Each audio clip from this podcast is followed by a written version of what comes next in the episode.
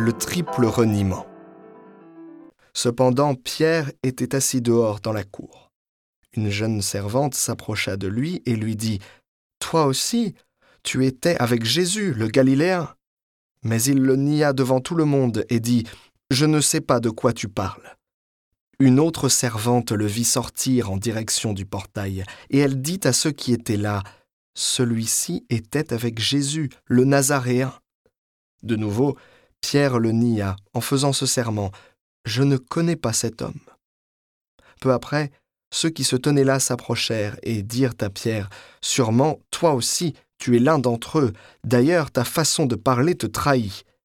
Alors il se mit à protester violemment et à jurer Je ne connais pas cet homme. Et aussitôt un coq chanta. Alors Pierre se souvint de la parole que Jésus lui avait dite. Avant que le coq chante, tu m'auras renié trois fois. Il sortit et, dehors, pleura amèrement.